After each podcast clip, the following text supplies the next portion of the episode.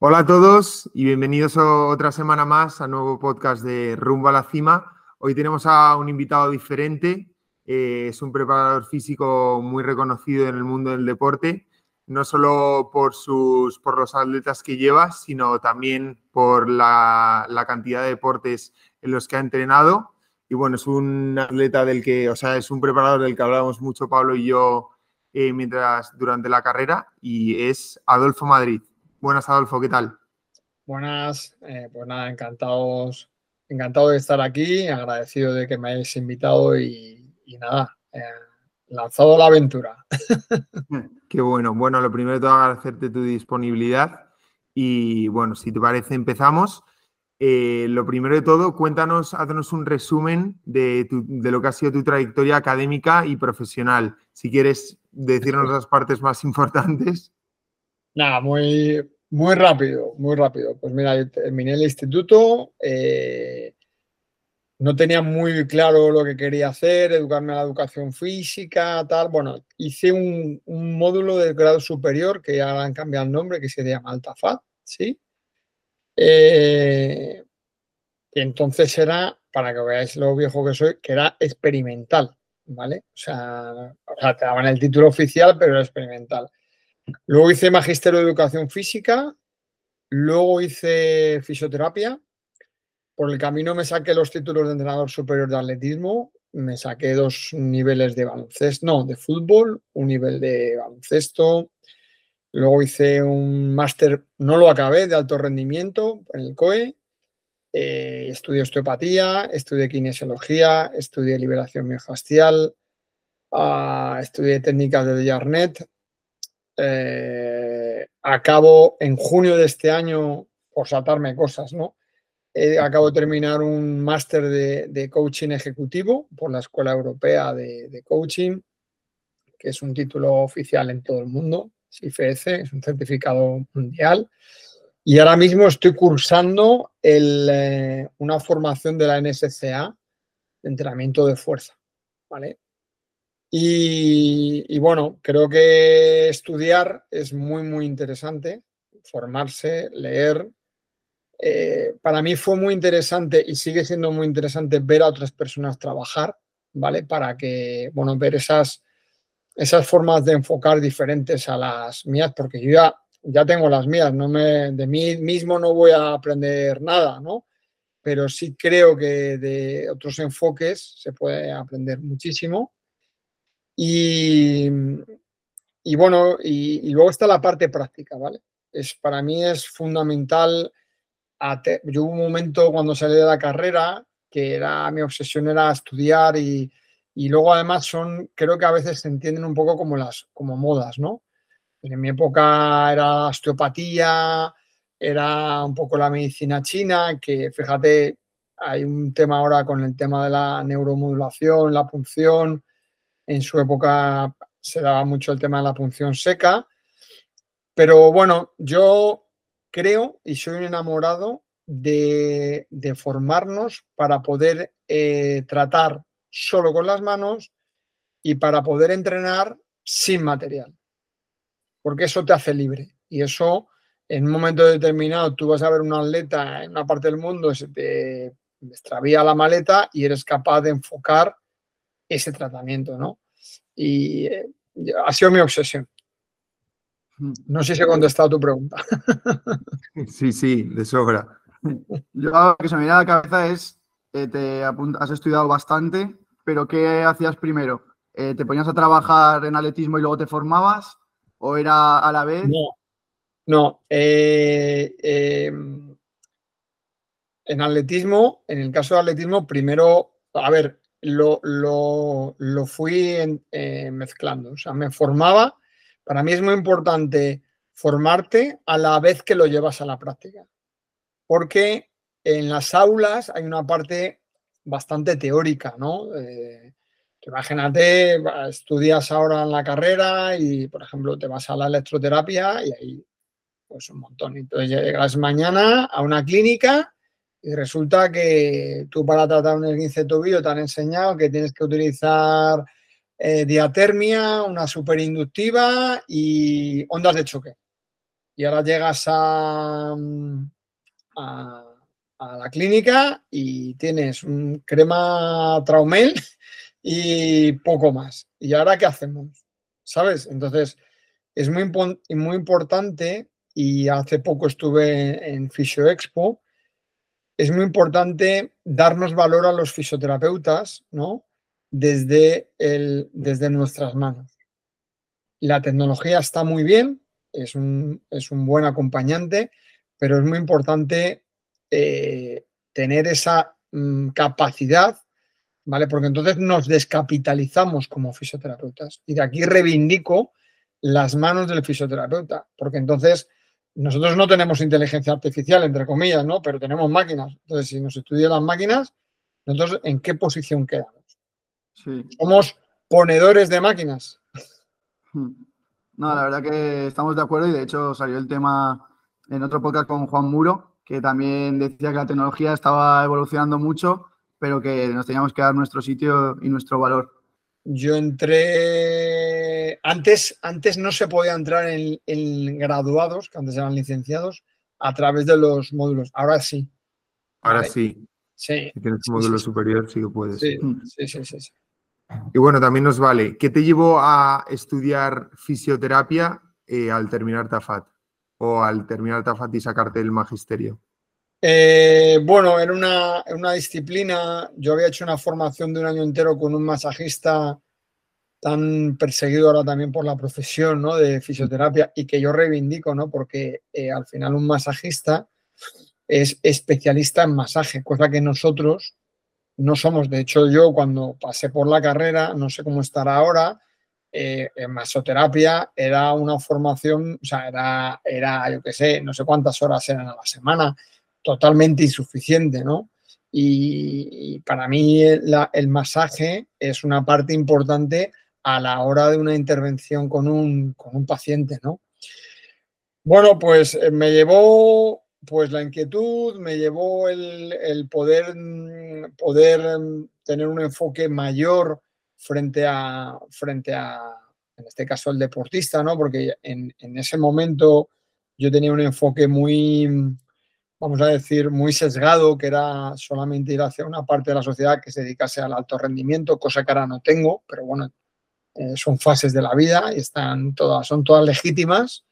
Y, me, llevó, ya te digo, el, tener mayores herramientas a la hora de poder ayudar a, en este caso, a un deportista.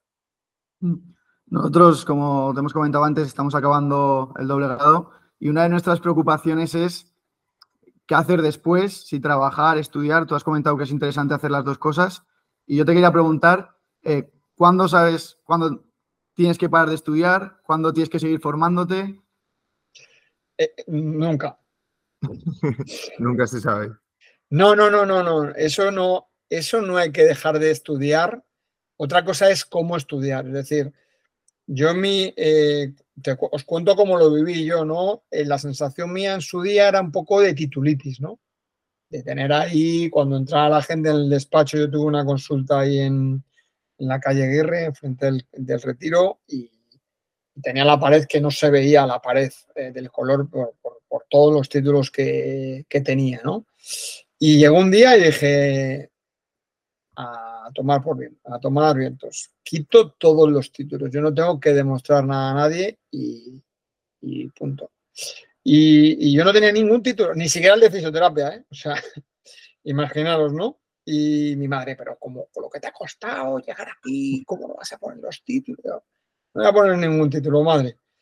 Y, y mm, primero, estudiar hay que estudiar siempre porque hay que estar al día con las cosas que salen pero sin perder de vista y sin devaluar las cosas que te han valido, ¿vale? Eh, pues lo llevo, por ejemplo, al, entrenamiento, ¿no? Ahora está muy interesante todos los sistemas de, entrenamiento, eh, de la fuerza, los isonerciales, las deceleraciones, pero una sentadilla es una sentadilla y sigue siendo muy buena antes, ahora y el día de mañana. Y hay que enseñar a la gente a hacer la sentadilla bien. Y no estoy hablando de hacerla con 300 kilos en, la barra, ¿no? Entonces, eh, eh, muy importante, estudiar, yo me pondría a trabajar para darle un poco de, de, pozo a eso que habéis estudiado encima a vosotros, usualmente un jeringazo con la doble formación en muy poco tiempo, porque yo al final estudié una carrera y luego otra carrera. Entonces, tuve, tuve mi tiempo para asimilar muchos conceptos y además yo siempre, eh, siempre he trabajado, ¿vale? Siempre he trabajado mientras he estudiado, ¿no? Eh, no siempre en el deporte ni siempre con... He hecho, otras cosas para ganarme la vida, ¿no? Pero eh, me ha dado tiempo en ese, en ese intervalo de trabajar y estudiar para ir descubriendo hacia dónde quería ir.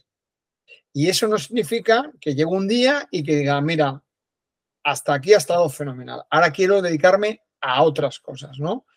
Eh, a mí me pasa ahora que quiero dedicarme a las personas, vamos a decir, que no son deportistas de élite. Quiero dedicarme a la gente que quiere invertir tiempo y dinero en tener una, forma de vida saludable eh, y, dedicar tiempo y recursos a cuidarse, ¿vale? A vivir, eh, bueno, pues eh, sin dolores, ¿no? Porque ahora mismo tenemos una sociedad inflamada y, con, una, con una normalidad del dolor y tómate esta pastilla y así no tienes dolor, ¿no? Entonces, en vez de ir al origen, ¿no? Y entonces, ¿qué pasa? Que claro, el, alto rendimiento y todo lo que eso supone de recursos, de, profesionales, de detalles que, están en torno al alto rendimiento, aterrizarlo, que es lo que estamos haciendo ahora, a la gente, vamos a decir, normal de la calle. Me salen varias preguntas, pero, pero bueno, voy a ver si nos vamos por otros lados y si no, no pasa nada. La primera que me surgía es, tú has hablado de la importancia ¿no? de ir adquiriendo experiencia. Si tuvieses que decirnos un top 3 de las experiencias que más te han ayudado por así decirlo, a orientarte hacia dónde querías terminar trabajando, ¿cuáles serían? Y de todo lo que has trabajado. Porque en tu LinkedIn salía un pergamino de, de cosas. Pues es todo verdad, ¿eh? y cosas que no he puesto, como descargar camiones para pagarme la universidad y trabajar de socorrista y, y muchas otras que forman parte del camino y de la y de la formación del individuo muy, muy interesantes. Pues mira, mm, te diré solamente una. Mira, yo cuando, fíjate, cuando me saqué los títulos de entrenador de atletismo, yo no, yo me dedicaba al baloncesto, yo era jugar al fútbol y me ha sacado el título de primer nivel de fútbol, malísimo como jugador.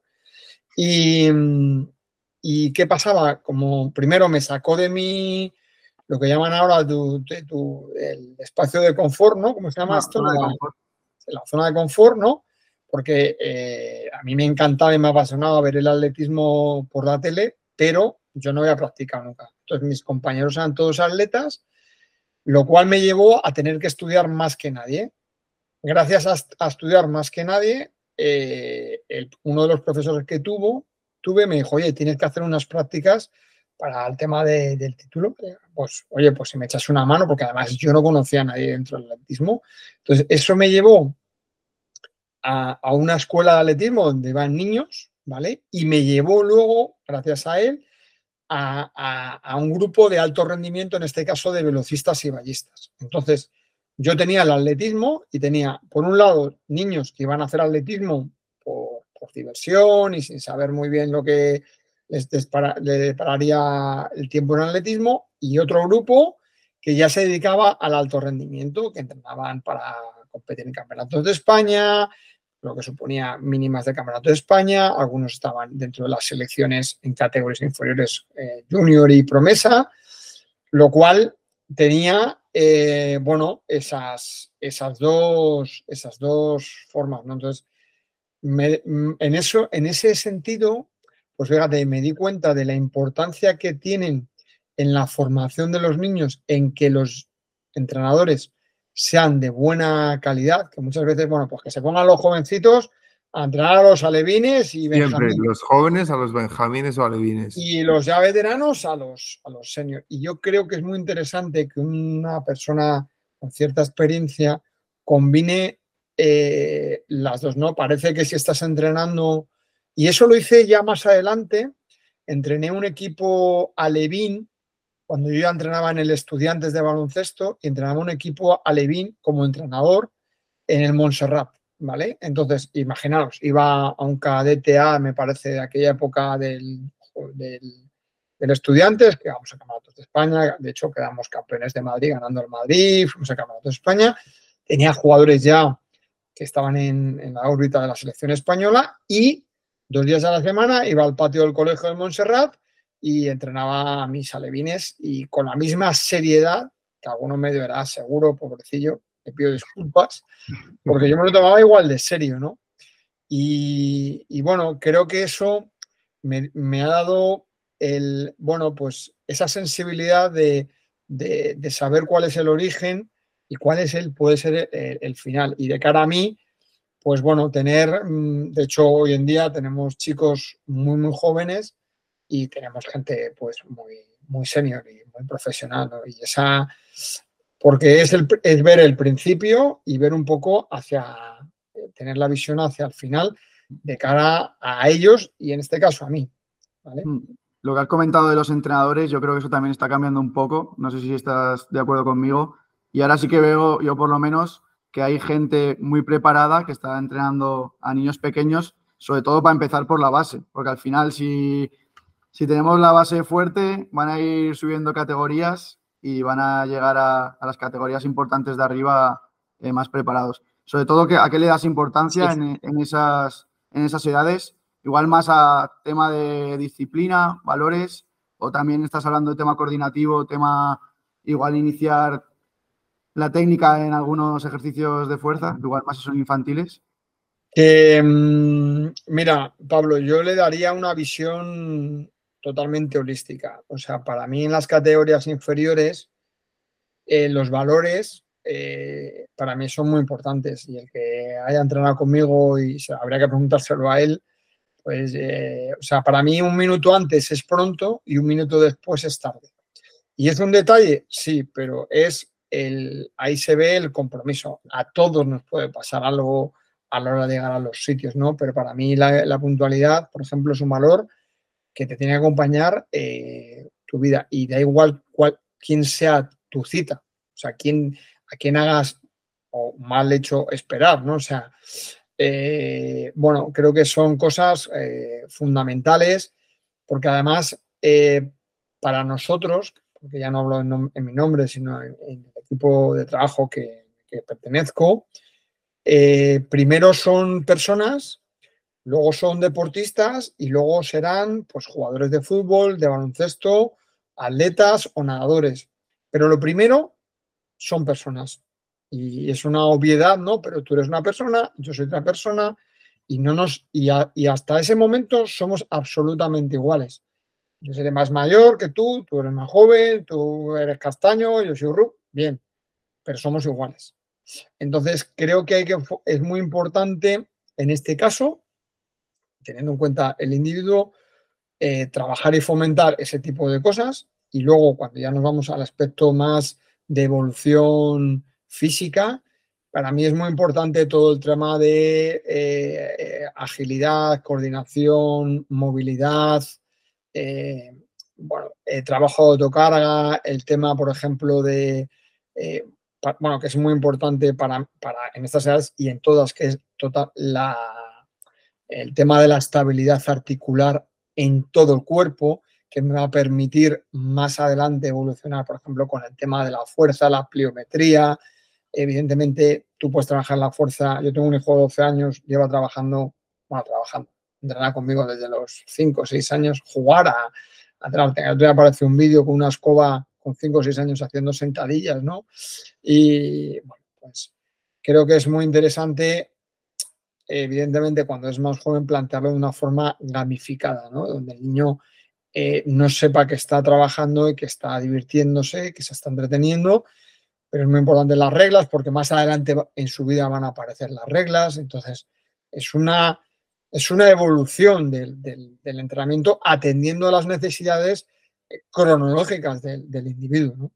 Mm, Qué importante es lo que comentas, Adolfo, porque, bueno, yo este año estuve un par de años entrenando un juvenil con Pablo y este año he cogido un equipo de benjamines y me estaba preguntando cómo meterles y como que el otro día les intenté meter un ejercicio más de coordinación, pero justo como comentabas tú, la idea es que trabajen sin saber que están trabajando para que ellos poco a poco su cuerpo lo vaya integrando y son cosas que duran para toda la vida. O sea, si tú les enseñas una buena técnica o como decías tú, la puntualidad o esos valores, al final son cosas que perduran mucho.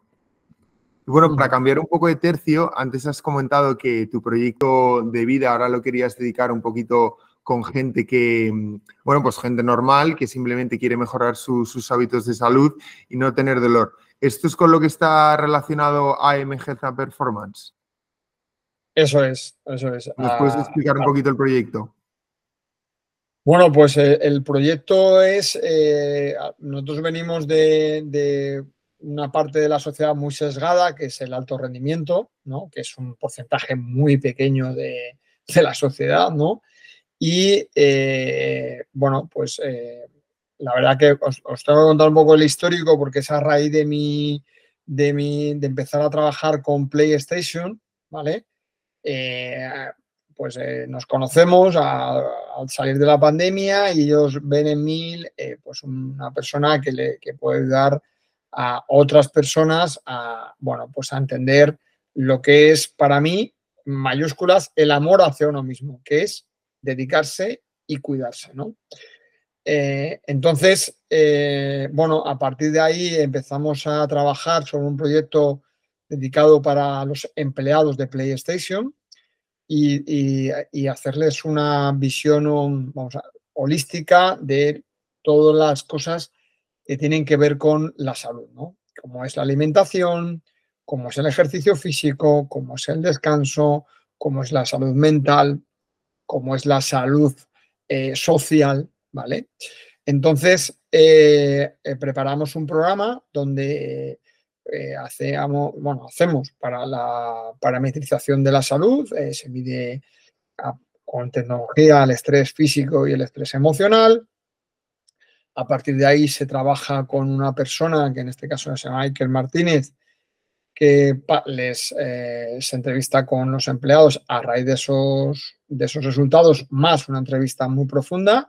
Iker Martínez es, es, el presidente de la Asociación de PNI, es fisioterapeuta y eh, se les hace un planteamiento para tratar eh, la nutrición y otros aspectos como es el sueño, como es el estrés, para, para ayudarlos a, gestionar y entender lo que les pasa, ¿no? Porque creo que es una parte muy importante, es la pedagogía para entender qué nos pasa, ¿vale? O sea, ¿por qué me voy a la cocina y me meto un atracón? qué hay detrás de eso, ¿no? Porque la gente no, lo entendemos, no sabemos y además pensamos que solo nos pasa a nosotros, joder, que, que, mal, que mal soy, ¿no? Que mal hago las cosas, ¿no? Y eso, pues tienen que entender que, por ejemplo, este año hemos incorporado unas charlas para poder eh, explicar, por ejemplo, el otro día tuvimos una charla muy bonita eh, para que versaba sobre la relación entre la comida y el estrés, ¿vale? Sí, ¿no? Me parece que leído algo sobre cómo el cerebro, cuando estabas en estrés, te pedía azúcar y grasa, me ha parecido ver en tu Instagram. Eh, productos palatales, o sea, eh, sabores palatales. Entonces, normalmente son eh, productos, no son alimentos, sino que son, no te pide un solomillo o te pide una ensalada con aguacate y bonito, no, no, te pide, pues es una hamburguesa que está hecha con carne de aquella manera, con ketchup empotrado en azúcar, eh, que la carne también está empotrada en azúcar, con pan refinado, en fin, una serie de cosas, ¿vale? Para, eh, pues, eh, darte una respuesta, vamos a decir, anímica, donde se genera ahí una dopamina, baja tu situación de estrés, pero eso pasa muy rápido y vuelves otra vez porque no vamos al origen, ¿vale? Y entonces retroalimentamos todo ese tipo de situación. Entonces, el ejercicio físico también está en el programa. Eh, el año pasado tuvimos, eh, hicimos coaching, este, este año el programa no, porque entendimos que los procesos de coaching son procesos, no, no se pueden acompañar durante todos los meses. Eso al final es una mentorización, es un poco también entender qué cosa es y qué nombre tienen, ¿vale? Y, bueno, básicamente lo que estamos haciendo ahora es acompañar a las personas en función de sus necesidades y su contexto inicial, porque imagínate, pues viene una persona que eh, trabaja con un nutricionista, eh, practica la meditación, pero no encuentra cuál es su sistema modelo para entrenar. Pues nosotros le damos esa solución. O otra persona, no, yo hago pilates o entreno y tengo todo perfecto, pero eh, no doy con el nutricionista o con la persona que me acompañe en este sentido. Bueno, pues nosotros te acompañamos y te ayudamos en esto. O sea, lo que intentamos es, eh, o hay gente que no tiene nada, entonces, pues le, hacemos un 360 eh, para ayudarles en, todos los aspectos, ¿no? la verdad que está siendo muy interesante porque, claro, esto está siendo, os lo estoy diciendo y de una forma muy genérica, pero eh, lo realmente interesante es ir al individuo, a la individualidad de cada persona. Porque vosotros fijaros que sois una estáis con la misma formación, tenéis la misma edad, eh, bueno, compartís un montón de, cosas, pero no sois iguales. Y lo que a ti, Pablo, te da igual, pues a ti, Javi, pues te molesta. Y, eso tiene un porqué. Entonces, eh, no, no, no, no podríamos eh, hacer lo mismo con Pablo que contigo, ¿no? Entonces, bueno, eh, es, lo interesante y lo bonito que es dar soluciones individuales. Habrá cosas comunes que serán muy, interesantes, pero eh, habrá cosas que, tengan que ser, pues eso, muy, al detalle, que es lo que os decía antes, que hemos aprendido de los deportistas de élite, ¿vale? Por ejemplo, en esto, ¿no? Hay uno, por ejemplo, hay una cosa muy interesante que, es el tema de los ejecutivos, ¿no? El ejecutivo es alto rendimiento, pero no se pone un chándal para, rendir, se pone un traje y corbata. Bueno, ahora esto es una creencia limitante. Hay ejecutivos que no van en traje y en corbata, ¿no? Pero tienen la misma, o sea, pero tienen que rendir.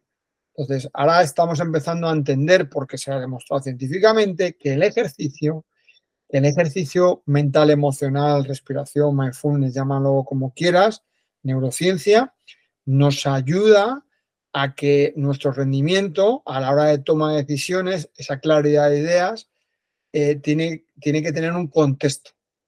¿Vale? Y todas estas cosas ayudan a tener ese contexto a la hora de afrontar ese tipo de situaciones. Mm. Vale, pues os acabo de contar. No, no, súper interesante y sobre todo yo me quedo con el tema de la individualización, que hoy en día no se ve en todos lados. Hay veces que no, una persona no se lo puede permitir por el, el presupuesto, que es la realidad, pero sí que se ve mucho, pues por ejemplo, una clase de full body y van 10 personas, cada uno con, un, con sus problemas y sus dolores. Pero bueno, yo me quedo con el tema de la individualización. Muchas de estas cosas las, las hemos visto en tu, en tu Instagram, como os contaba antes, y quería destacar eso, ¿Cómo has cambiado, no sé si has cambiado tu metodología o, qué, pero como que ahora estás cuidando mucho las redes sociales y el tema de la imagen, ¿no? Si te ha abierto puertas, si, ¿cómo, ¿cómo lo estás trabajando ahora? Bueno, la verdad que yo soy un tipo con suerte, mucha suerte. Entonces, eh, fijaros, yo me he dedicado 21 años al baloncesto. Entrenar al Estudiantes, entrenar al Real Madrid, entrenar a Luka Doncic, a Alex Sabrines, a Marco Todorovic. He trabajado un año para Oklahoma Thunder. Pero el baloncesto es una faena mm, en comparación con el fútbol. La visibilidad que el fútbol, que te da el fútbol, no te lo da otros deportes. Entonces, yo empecé con Marcos Llorente, que fue mi primer cliente y que, hoy en día seguimos trabajando juntos.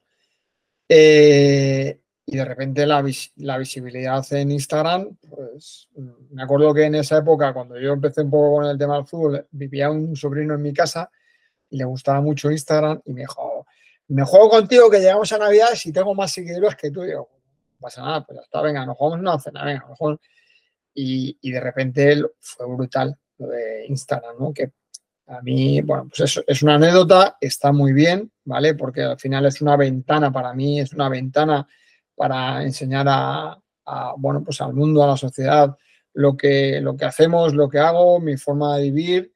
Mm, tampoco entro en detalles muy profundos de mi vida personal, ¿vale?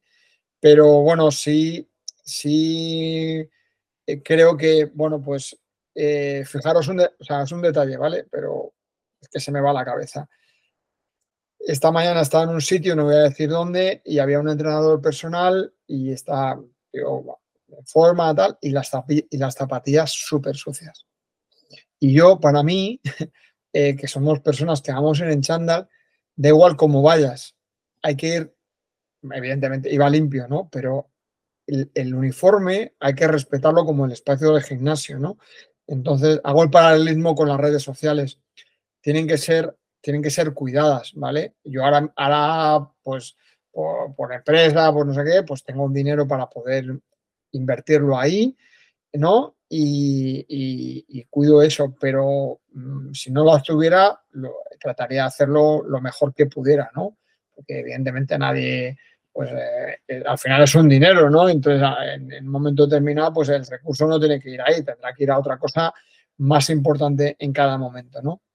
Mm. Pero es muy importante cuidar esa imagen que das de, de cara al público mm, y luego, hombre, yo diría que, que, seamos, tratáramos de ser lo más auténticos posibles, ¿no? No puedo decir que veo, hago esta vida y luego hacer la contraria o gente, ya no me meto en el tema de, la belleza y de los coches y del lujo, que está un poco eh, manoseada, como la, ¿sabes? La, gente vive, eh, o sea, hay que ser evidentemente muy selectivo en quién sigues y en quién no, pero bueno, pues eh, los que tenemos redes y tenemos, yo ya siento un poco de responsabilidad y ahora cuando me lo decís hasta un poco de rubor o pudor, porque, joder, eh, hay gente que te está... Y además hay más gente de la que pienso que me mira, ¿sabes? Lo cual para mi cabeza mejor, porque, pero bueno, hago lo que siento que haría aunque no me viera nadie. Que eso es muy importante. Sí. Yo me quedo también con el, con lo que estás comentando de que, bueno, hay que ser buen entrenador, hay, hay que tener los conocimientos, pero también la imagen, ¿no? Aparentar el ser, ¿no? Buen, buen entrenador. Aparentar lo que eres, Pablo. No, hay que aparentar otra cosa más que lo que eres. Vale, me quedo con eso. Si aparentes lo que eres, si eres, si haces lo que eres, si eh, se trata de ser lo que eres. Y, y en esa reflexión personal tienes que decir, bueno, estoy siendo auténtico, estoy siendo em, consecuente, es decir, esto es, no es fácil de hacer, ¿eh? es eh, que tu pensamiento, tu sentimiento, tus palabras y lo que haces estén absolutamente en la misma línea, porque si tú piensas una cosa y haces otra, el que sufre vas a ser tú, porque no eres coherente con tu vida. Hmm. Esto, da, igual, lo que hagas, para mí, ¿eh? da igual lo que hagas. No, sí, sí, totalmente de acuerdo. Y utilizando bien las redes puedes ayudar a, mucha gente, ¿no? Eh, has comentado el tema de Marco, Marcos Llorente, que ahí empezaste con el, en el mundo del fútbol. Eh, ¿Cómo es entrenar a una persona que pues, tiene competición cada tres días? Incluso muchas veces ha ido a la selección, ¿no? Esos entrenamientos complementarios, ese, entiendo que es para prevenir lesiones y para ese entrenamiento complementario, ¿cómo lo enfocas y si te, te costó al principio? Bueno, no pensar que cuando yo aterricé con Marcos o él conmigo yo, o yo con él, porque da igual, yo llevaba 21 años ya dedicándome al, deporte, ¿vale? O sea, que decir que yo cuando empecé con Marcos, primero cuando yo empecé con Marcos, Marcos era un chaval de 19, 20 años que jugaba, bueno, mientras no jugaba en Castilla, porque no, en aquella época era banquillo, y yo ya había entrenado a gente pues había estado trabajando para la NBA. O sea, quiero decir que eh, había trabajado con Carolina Marín, que recuerdo, no sé si sabes quién es. Sí, Sí, Entonces, eh, bueno, mi, mi bagaje personal en ese sentido, digamos que en ese momento yo, ya tenía la preparación y la formación para poder afrontar el reto de estar con Marcos. Eh, dicho esto, eh, trabajar con un Fórmula 1 pues es muy exigente, porque son gente muy exigente, porque se juega mucho, eh, porque al final em, Es como examinarte todo. Imaginaos que, que todos los días os, examinaran. Pues eso es estar con una persona de alto nivel, ¿no? Que, se está examinando. Entonces, tiene que cuidar absolutamente todos los detalles. Hablando de los detalles, meto aquí que, yo de Marcos eh, creo que a lo mejor he aprendido yo más de él que él de mí, porque ya venía con una formación de vida eh, que, se la ha transmitido su padre y se la sigue transmitiendo, don, Paco Llorente, eh, que es un tipo excepcional, un tío que es, está, bueno, pues eh, no tiene ninguna formación académica, pero nos da sopas con onda, ¿vale? Sin ningún título universitario en la pared, porque es un tío que se dedica a leer, a estudiar, a practicar, a ser un ejemplo, con lo cual es muy jodido de discutir con él, porque, porque todo lo que le digas, él ya lo ha experimentado, porque hay una parte muy importante, aprovecho y os lo digo, yo, por ejemplo, entreno con los jugadores. No sé hasta cuándo lo podré hacer, ¿vale? Ya en abril hago 50, no sé hasta cuándo me llegará la pila, pero de momento puedo, algunas cosas ya cuando le mando series le digo, no, yo te cronometro. ¿Vale? Pero bueno, retomo la pregunta. Eh, muy exigente. ¿Por qué? Porque eh, date cuenta que, por ejemplo, una semana tipo con Champions. Juega un sábado, eh, juega el martes y juega el domingo. Pues tiene que haber una comunicación directa muy, muy fluida. las relaciones de antes eh, tiene que haber una relación de absolutamente confianza. Es decir, eh, si tú me dices, si Marcos me dice, en este caso, por ejemplo, que está cansado, yo no pongo en tela de juicio que nada, son imaginaciones tuyas, no. Si él me dice que está cansado, está cansado. Entonces, si él me dice que le ha metido una paliza en el equipo, pues nosotros no podemos hacer otra paliza o, o no podemos repetir. Entonces, lo que hacemos es adaptar nuestro trabajo a sus necesidades permanentemente. Entonces, a veces ha pasado que ha jugado un partido y ha jugado pocos minutos y al día siguiente tenía descanso con el equipo y nos hemos, nosotros hemos entrenado. ¿vale? Hemos, eh, digamos, adaptado ese entrenamiento a una ausencia, vamos a decir, de minutos en el partido.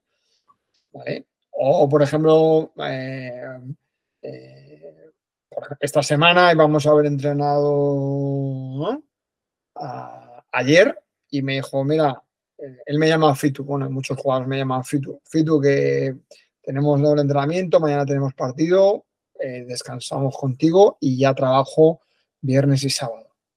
Entonces, bueno, pues eso te, te da un poco esa exigencia desde el punto de vista de estar atento, ¿no?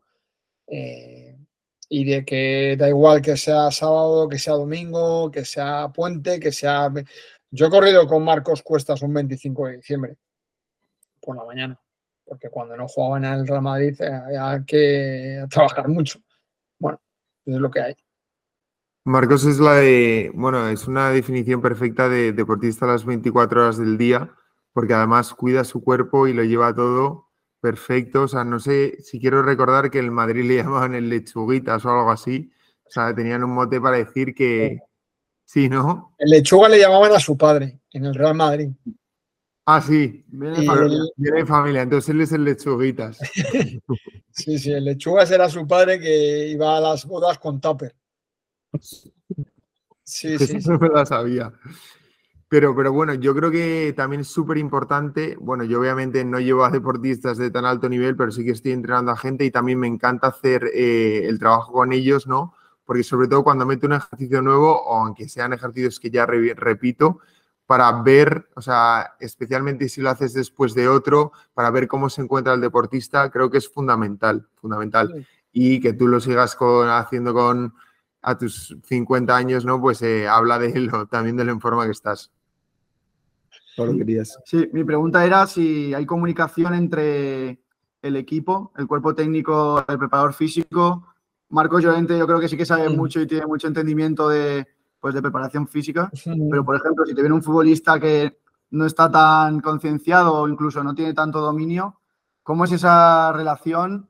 Porque a lo mejor igual puede ser perjudicial el repetir ejercicios o, la carga. No, a ver, eh, eh, hay, hay, hay clubes con los cuales sí tienes comunicación. Por ejemplo, os pongo un ejemplo real y de ahora mismo eh, trabajamos con, con Emiliano Buendía, que es un jugador de Aston Villa y que tuvimos la mala suerte de que se rompió el cruzado anterior. Bueno, pues eh, yo trabajo en conexión directa con el fisioterapeuta y el médico que, del club. Y de hecho a finales de este mes, el 27, voy a Birmingham a estar ocho días con él.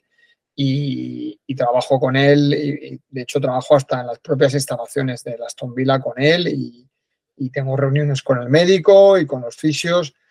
Y a ver, eh, en, en Europa en general esto cuesta un poco, ¿vale?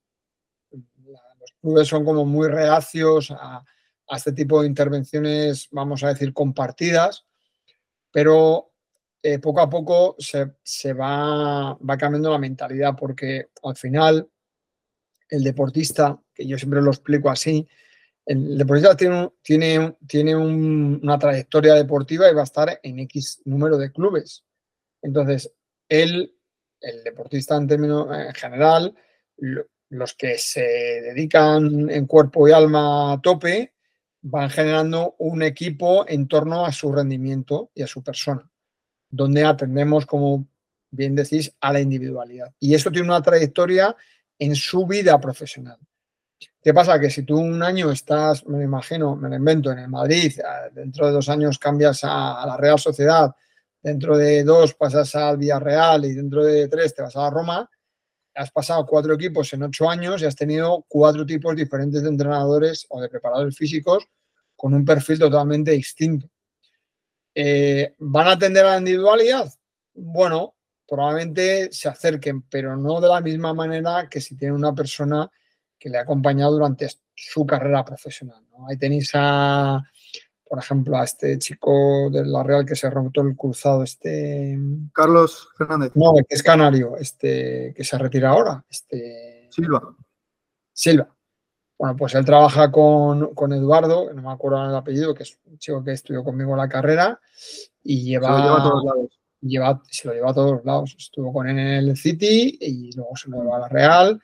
Y bueno, pues al final lo que te digo, ¿no? Atiendes a, esas necesidades de, de en Estados Unidos, por ejemplo, eso está absolutamente superado. Yo, por ejemplo, ahora tengo un chico joven que está con la selección americana y, yo le mandaba el trabajo, él se lo enseñaba al preparador físico y, y fíjate lo que hacían, ¿eh? ¿eh? supervisarle el trabajo para que juntara bien los ejercicios y darle material. ¿Sabes? y ya está. Mm, qué importante es lo justo lo que comentábamos y llevamos contando durante todo el episodio del principio de individualización, que si al final tú has llevado a un deportista por todos los equipos, tampoco vas a comer, tampoco, o sea, digo, solo a fijar en esos aspectos que guían los, los datos y los manuales, sino además conoces su estado anímico, su estado psicológico y que va a tener una confianza plena contigo. Estabas hablando antes de Buen Día ¿Cómo es eh, tratar con, un deportista a distancia?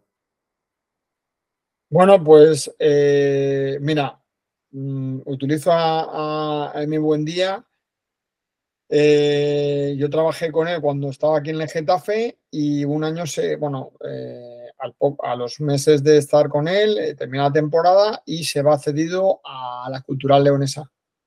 Y en aquel momento yo dije, joder, no, no, era como muy madura nuestras relaciones porque había pasado poco tiempo desde que habíamos empezado y te puedo decir que casi que mejoró en ese tiempo porque nos obligamos a comunicarnos en esa distancia y a, y hablar con mayor frecuencia que si estuviera aquí en Madrid y fue un año donde, vamos a decir, se consolidó la relación, la confianza. Hablamos de, de, de tres Cs en mi, equipo de trabajo, ¿no? Que es la confianza, eh, el compromiso y la comunicación, ¿no? Eh, las tres Cs, ¿no? Y, en el caso de EMI, eh, vamos, se dieron por, por 100 en, esa distancia y tal. Va a depender siempre de, eh, las relaciones, depende de, dos individuos. Eso es así. Entonces, depende de cómo, cómo actúe cada uno, pues esa relación va a tirar para adelante y va a perdurar en el tiempo o se va a acabar. Es como si hablamos de una relación de lo típico del Erasmus, ¿no? Y si la, que tiene pareja y se van. Pues depende. Pues hay gente que se consolida la relación en distancia, hay gente que la, relación en la distancia pues le separa. Y pasa con compañeros en, en la carrera, que yo tengo yo sigo teniendo compañeros de la universidad que somos súper amigos. Pues evidentemente te puedo decir que son tres, ¿vale? pero bueno, pues ha dependido de, lo que hemos hecho luego en la distancia, ¿no? Entonces, bueno, hmm. no sé si te he contestado a, tu pregunta. Sí, sí, perfectamente. Para cambiar un poco de tercio, que ya tampoco nos queda mucho tiempo, si tuvieses que destacar eh, tu mejor momento como preparador físico en cualquier ambiente, ¿cuál sería? Tu mejor momento. Mi mejor momento, el que estoy viviendo ahora. Pues, estoy ahora con Marcos Llorente, con Borja. No, a ver, yo te, soy sincero. Algo que consiguieses que te gustase mucho. ¿Sabes qué pasa? Que, que, que, todos los momentos son importantes. O sea, yo, claro, soy un vejestorio y trato con gente joven y yo entiendo que, que veáis en mí algo tal, pero yo siempre les digo, mira, a mí solo me ha costado 31 años llegar hasta aquí. Es la realidad, porque yo empecé con 18 años a entrenar a personas. ¿Vale? Entonces, eh, yo si no hubiera entrenado con 18 años aquel infantil del tribal, pues a lo mejor no hubiera estado aquí. Si yo no hubiera hecho esa formación de, entrenador de atletismo en su día, eh, que me dijeron, oye, están dando un curso en tu pueblo, pues no estaría aquí, ¿no? O sea, todas las cosas que me han pasado las doy por muy buenas, todas, todas, absolutamente todas, porque todas me han impulsado a llegar a, donde estoy aquí, que, en realidad, entre comillas, es a ninguna parte. Quiero decir que eh, yo, por ejemplo, ahora tengo una empresa, pero es que no, yo no, jamás he querido tener una empresa, o sea, no me, ha sido una cosa circunstancial, ¿no? Y somos nueve personas ya trabajando juntos, ¿no? Eh, entonces, ahora que soy, por ejemplo, ahora soy muy consciente de la, cuando miro hacia atrás un poco, decir, joder, lo que, lo que hemos logrado, ¿no? En, momentos determinados que he ido solo y en momentos que he ido acompañado. Ah, ahora que estoy acompañado, pues me siento mucho más respaldado, me siento mucho más a gusto. Eh, creo que ahora aporto otras cosas que tienen que ver con la experiencia, ¿no? De, de los valores que antes hablábamos, de cara a los niños, pues yo de cara a mi equipo, ¿no? Porque al final son diferentes generaciones y yo, por ejemplo, yo aprendo mucho de vosotros, os va a parecer una tontería, de cómo disfrutáis de la vida, porque a nosotros nos han inculcado, eh, eh, eh, yo tengo cierta cierta deficiencia a la hora de disfrutar de las cosas. A mí, por ejemplo, cuando he logrado alguna, bueno, he logrado, he compartido algún logro en algún, eh, fíjate lo una anécdota, ¿no? Para que os, fijáis, os deis cuenta lo que me cuesta, me cuesta disfrutar de, los logros. Eh, final del Campeonato de España Real Madrid Unicaja Juvenil. Bueno, Junior es en esto se llama Junior, no Juvenil. Y me dice el delegado, Adolfo, ¿llevas, ¿no llevas mochila? Digo, ¿para qué? Dice, hombre, para, joder, pues si ganamos nos vamos a duchar y tal. Digo, escúchame, ni me pienso duchar, ni, pienso cambiar, o sea, no puedo pensar ahora mismo en que voy a ganar y, o sea, eh, cuando todavía no hemos jugado ni el partido. Ganamos, eh, no me duché, no consiguieron encontrarme. Entonces, siempre me ha, me ha, costado esa parte de la vida que es muy importante. Y, y Paco Redondo, que es el segundo entrenador ahora mismo de Chus Mateo, que entonces era el entrenador de ese, equipo, me decía, Adolfo, tío, hay que celebrar porque nunca sabes cuándo vas a volver a ganar. Y esa es la realidad. Hay que celebrar, hay que celebrar la vida. A veces hay que celebrar sin tener ningún motivo. Eso, por ejemplo, los jóvenes lo hacéis muy bien. Hay que intentar encontrar el equilibrio. Pero hay que celebrar y, es así, ¿no? O sea, eh, como yo les digo, y me digo a mí, ni somos tan buenos cuando logramos cosas, ni somos tan malos cuando no lo logramos, ¿no? Entonces, eh, hay, que, hay que disfrutar de las cosas que nos pasan y, ya está. Y aprender, llevarse los aprendizajes y, seguir. Así que mi mejor momento, Javi Pablo, ahora mismo, estoy con vosotros. Jaime, Jaime. Es Jaime, perdón, perdón. Nada, nada. Pues este momento que estoy compartiendo con vosotros, para mí es eh, este momento. Me veo muy reflejado en, eso que hay que celebrar todo. De hecho. Tú celebras demasiado, ¿no? No. yo a mis chicos, que soy entrenador, en los partidos que hacemos al final, obligatorio en los entrenamientos, celebrar el gol. Y hay algunos chicos que me miran como, este tío está loco, es un entrenamiento, un partidillo, pero sí que les obligamos eso también a inculcar el, celebrar el, gol, aunque sea en entrenamiento. Me he visto muy reflejado. Última pregunta, antes de pasar a las preguntas finales que siempre hacemos en este podcast. ¿Qué tres ejercicios no pueden faltar en un entrenamiento de Adolfo? Pues eh, mira, eh, más que ejercicio concreto, te diré, mira, para mí eh, es fundamental la, movilidad.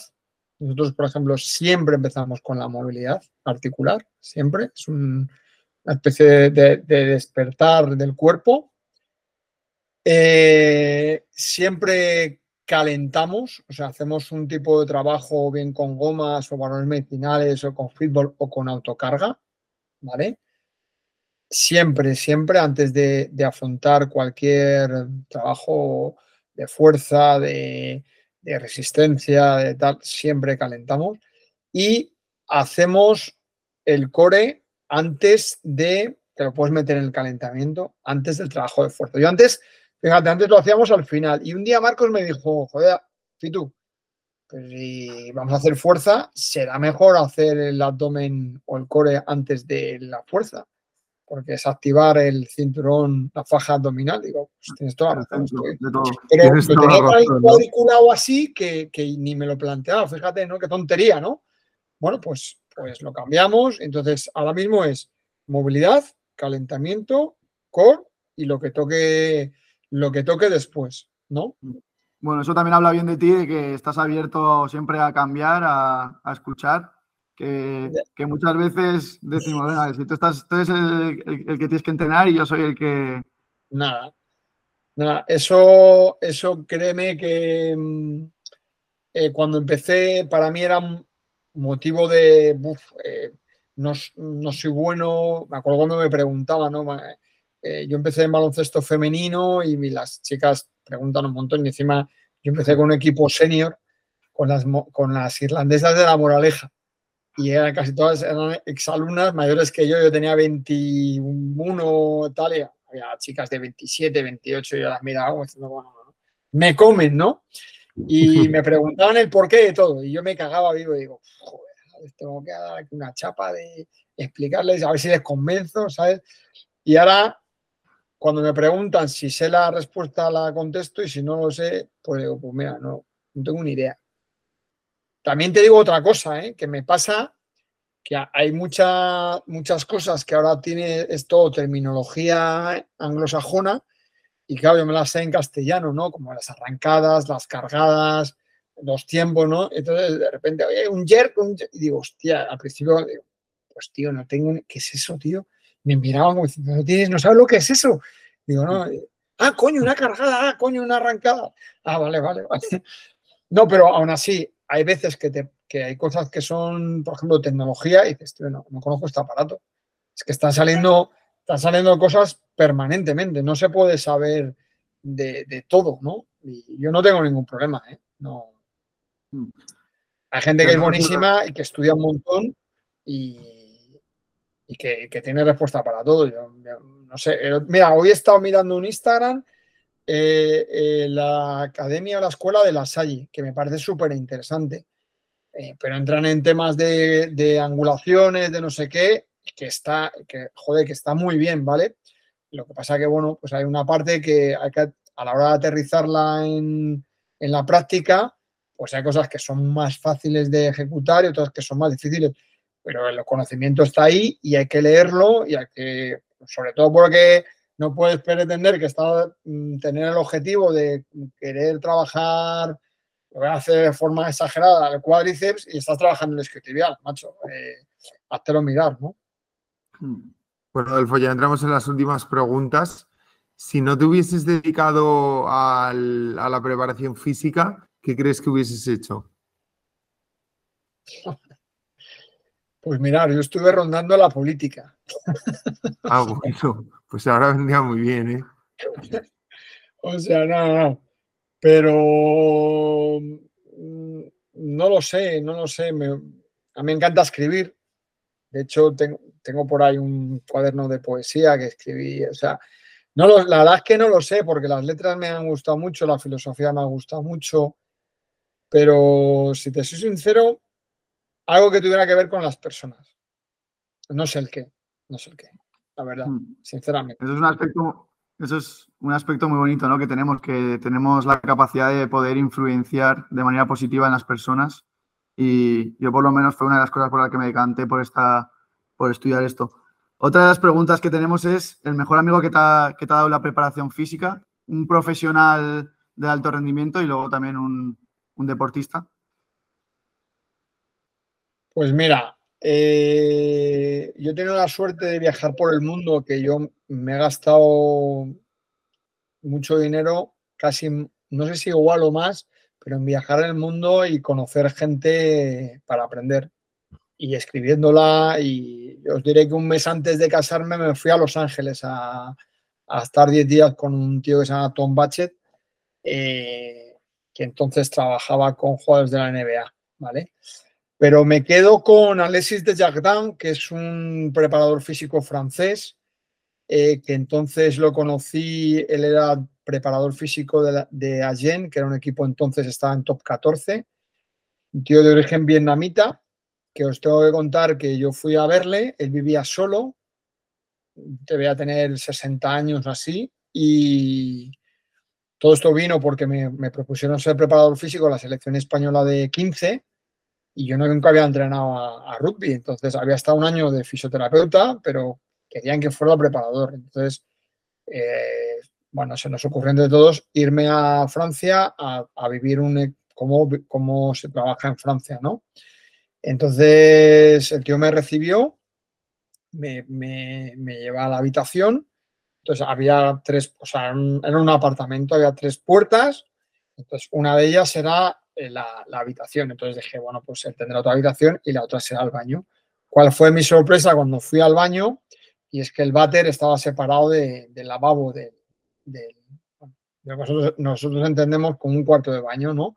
Entonces le dije, oye, este, Alexis, eh, si yo duermo en tu cama, ¿tú dónde vas a dormir? Me dice, yo en el sofá. Y digo, no, no, por favor. y, me, y el tío, no, no, como si fuera mi hijo. O sea, em, la generosidad de aquel tío que sigue vivo, tengo relación con él, me, eh, me ayudó también mucho a entender, eh, bueno, pues que hay que ser generoso siempre que se pueda con la gente joven, intentar ayudar. Eh, y la verdad que fue, fue un regalo, ¿no? Porque ya no fue lo que aprendí de él, que fue una pasada, porque me, me mentorizó durante mi año de, yo no daba un paso sin escribirle a él, sino pues eso, el tema de cómo tratar a las personas. Eh, bueno, yo era un, bueno, como decís vosotros, era un pelado, lo sigo siendo ahora, y, el tío me trató, pues increíble, pero increíble. Me sacó hasta en el periódico el tío. Sí, sí, sí. ¿Qué dirías a una persona que acaba de terminar fisioterapia o CAFIT o las dos y quiere dedicarse al alto rendimiento? pues que, que, empiece por la Por la, ¿no? Por, el principio. Por el principio, sí, porque, primero, fíjate, primero por él, porque, porque si él pretende pasar de, de, entre comillas, de la nada al alto rendimiento, se va a perder cosas maravillosas del camino, ¿vale? Y además se va a perder cosas que va a poder utilizar el día de mañana con ese con ese estatus del, alto rendimiento, ¿no? Eh, que va a descubrir cosas maravillosas porque a lo mejor descubre que lo que se quiere dedicar es a, pues trabajar en, la, una cantera de alto rendimiento, pero en vez de estar en el equipo senior, yo os, comparto que yo trabajé en el Real Madrid, era el responsable de la preparación física del Real Madrid de baloncesto. Mm, solo trabajé un año, pero yo hubiera sido feliz trabajando en la cantera sin tener que entrenar al primer equipo. Os lo digo como lo siento. Muy feliz. Porque tiene que ver con la formación del individuo, ¿no? Entonces, cuando estás en la categoría senior, estás hablando con hombres y mujeres, ¿no? Ahí hay, puedes aportar cosas, pero muy pequeñas, ¿no? Y donde se, aportan cosas, vamos a decir, diferenciales es en, categorías inferiores, ¿no? Entonces, yo le diría que tuviera pasión por las personas y, una actitud de servicio. ¿Por qué? Porque, y servicio no es servilismo, ¿vale? Es una, es una diferenciación muy importante. ¿no? Estar al servicio es estar a lo que la gente para la que trabajas y dan sentido a tu trabajo necesitan. ¿no? Entonces, eh, porque muchas veces vamos con una idea preconcebida, un entrenamiento eh, de grupo, o de equipo o individual y llegas y llega, imagínate, ¿no? Jaime y Pablo que estés con, con, equipos, ¿no? Y llegas y están en semana de estudios pues llegas el lunes y están con la cabeza que no dan pie con moral. Coño, ¿qué, está pasando aquí? Os pasa algo, pero que, que, ah, que estamos con exámenes y me lo invento, entrenáis lunes, miércoles y viernes, ¿no? Y, ese entrenamiento es un desastre tal. Y decir, chicos, escuchar, miércoles no entrenamos. Entrenamos el viernes, el miércoles lo dedicáis a estudiar, esta semana vamos a adaptarnos a vuestros exámenes y ya está. Y para ti esa semana de carga porque querías introducir no sé qué y tal. Pues no se entrena y es lo mejor que puedes hacer para ellos, para ti, eh, y, te vas a ganar la credibilidad, el cariño, el respeto, hay empatía, y tú no quieres, y tú no es porque no quieres entrenar, es porque te adaptas a lo que ellos necesitan esa semana. En el alto rendimiento, yo he tenido jugadores que he empezado a entrenar y he dicho, para, vámonos. si estaba en casa de un jugador, prepárame un café o una manzanilla o, vamos a dar un paseo porque no estás para entrenar y ya está, y no pasa absolutamente nada. Mm. O llegar y directamente no entrenar. Mm. Y ha sido una conversación, el entrenamiento, y le has ayudado mucho más de lo que le podías haber entrenado haciendo una sesión de pliometría habías preparado increíble porque además habías leído no sé qué artículo y que con una transferencia de los multisaltos a pata coja con los cambios de dirección. Bueno, pues, pues lo mejor que has hecho es merendar con ese deportista, ¿no? Y creo que es muy importante esto, el, el tener ese, o sea, que el protagonismo de los entrenamientos no somos nosotros, son los deportistas o el cliente que estás entrenando. Eso es muy importante. Importante me parece esto, me he visto súper reflejado, porque yo en, mi tercer año juvenil tenía un entrenador que, bueno, que era muy comprensivo, encima era bastante joven y justo hacía lo que decías tú. Les decía, chicos, mirar, hoy tenéis que estudiar, venga, me dais una hora a tope y después os vais a casa. Y en esos momentos son con, los que te quedas al final, no con la semana de carga que quería meter a tope, no, esos momentos son los que te quedas. Bueno, ya para terminar, las dos últimas preguntas, Pablo. Sí, tampoco te queremos quitar mucho más tiempo. ¿A quién nos recomiendas para que venga al podcast? ¿Un deportista o un profesional accesible para nosotros que te hayas tocado en, a lo largo de, esta, de todos estos años? Bueno, pues yo qué sé, eh, Luis Milla, a lo mejor eh, Borja Iglesias, son personas que... Borja sobre todo le gusta mucho este tipo de, formato. Sí. pues le, escribiremos y le diremos que Venga, vais de mi parte. claro. Oye, perdona, tal. Vamos con la última. Eh, ¿Qué lema te define y si tienes un lema que te define y por qué? ¿Qué lema me define? una frase que te, que te... yo no sé la que tengo ahora en el WhatsApp, lo voy a mirar por, curiosidad. Como nos, decías, como nos decías que eres bastante romántico, que te gustaba la poesía, tal. Era la felicidad de, no querer estar en otro lado, creo. La, he visto. Sí, sí, sí. Felicidad es no querer, que lo puse además el otro día, ¿no? Felicidad es no querer estar en otro lugar, ¿no? Pues, a ver. Una, mojate. Creo, que me quedaría con esta, fíjate. Creo que me quedaría con esta, ¿no? Eh, porque al final eh, venimos a este mundo, mientras no venga otra persona a otro mundo, me quedo con este mundo, perdonadme.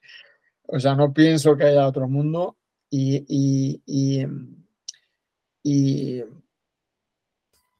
muy importante esto que, acabo de decir es, es esto. Muchas veces eh, yo, mira, muchas veces le decía a los jugadores, mira, estás entrenando pensando que tienes que estudiar, estás estudiando pensando que estás con la novia, estás con la novia pensando que tienes que estar entrenando.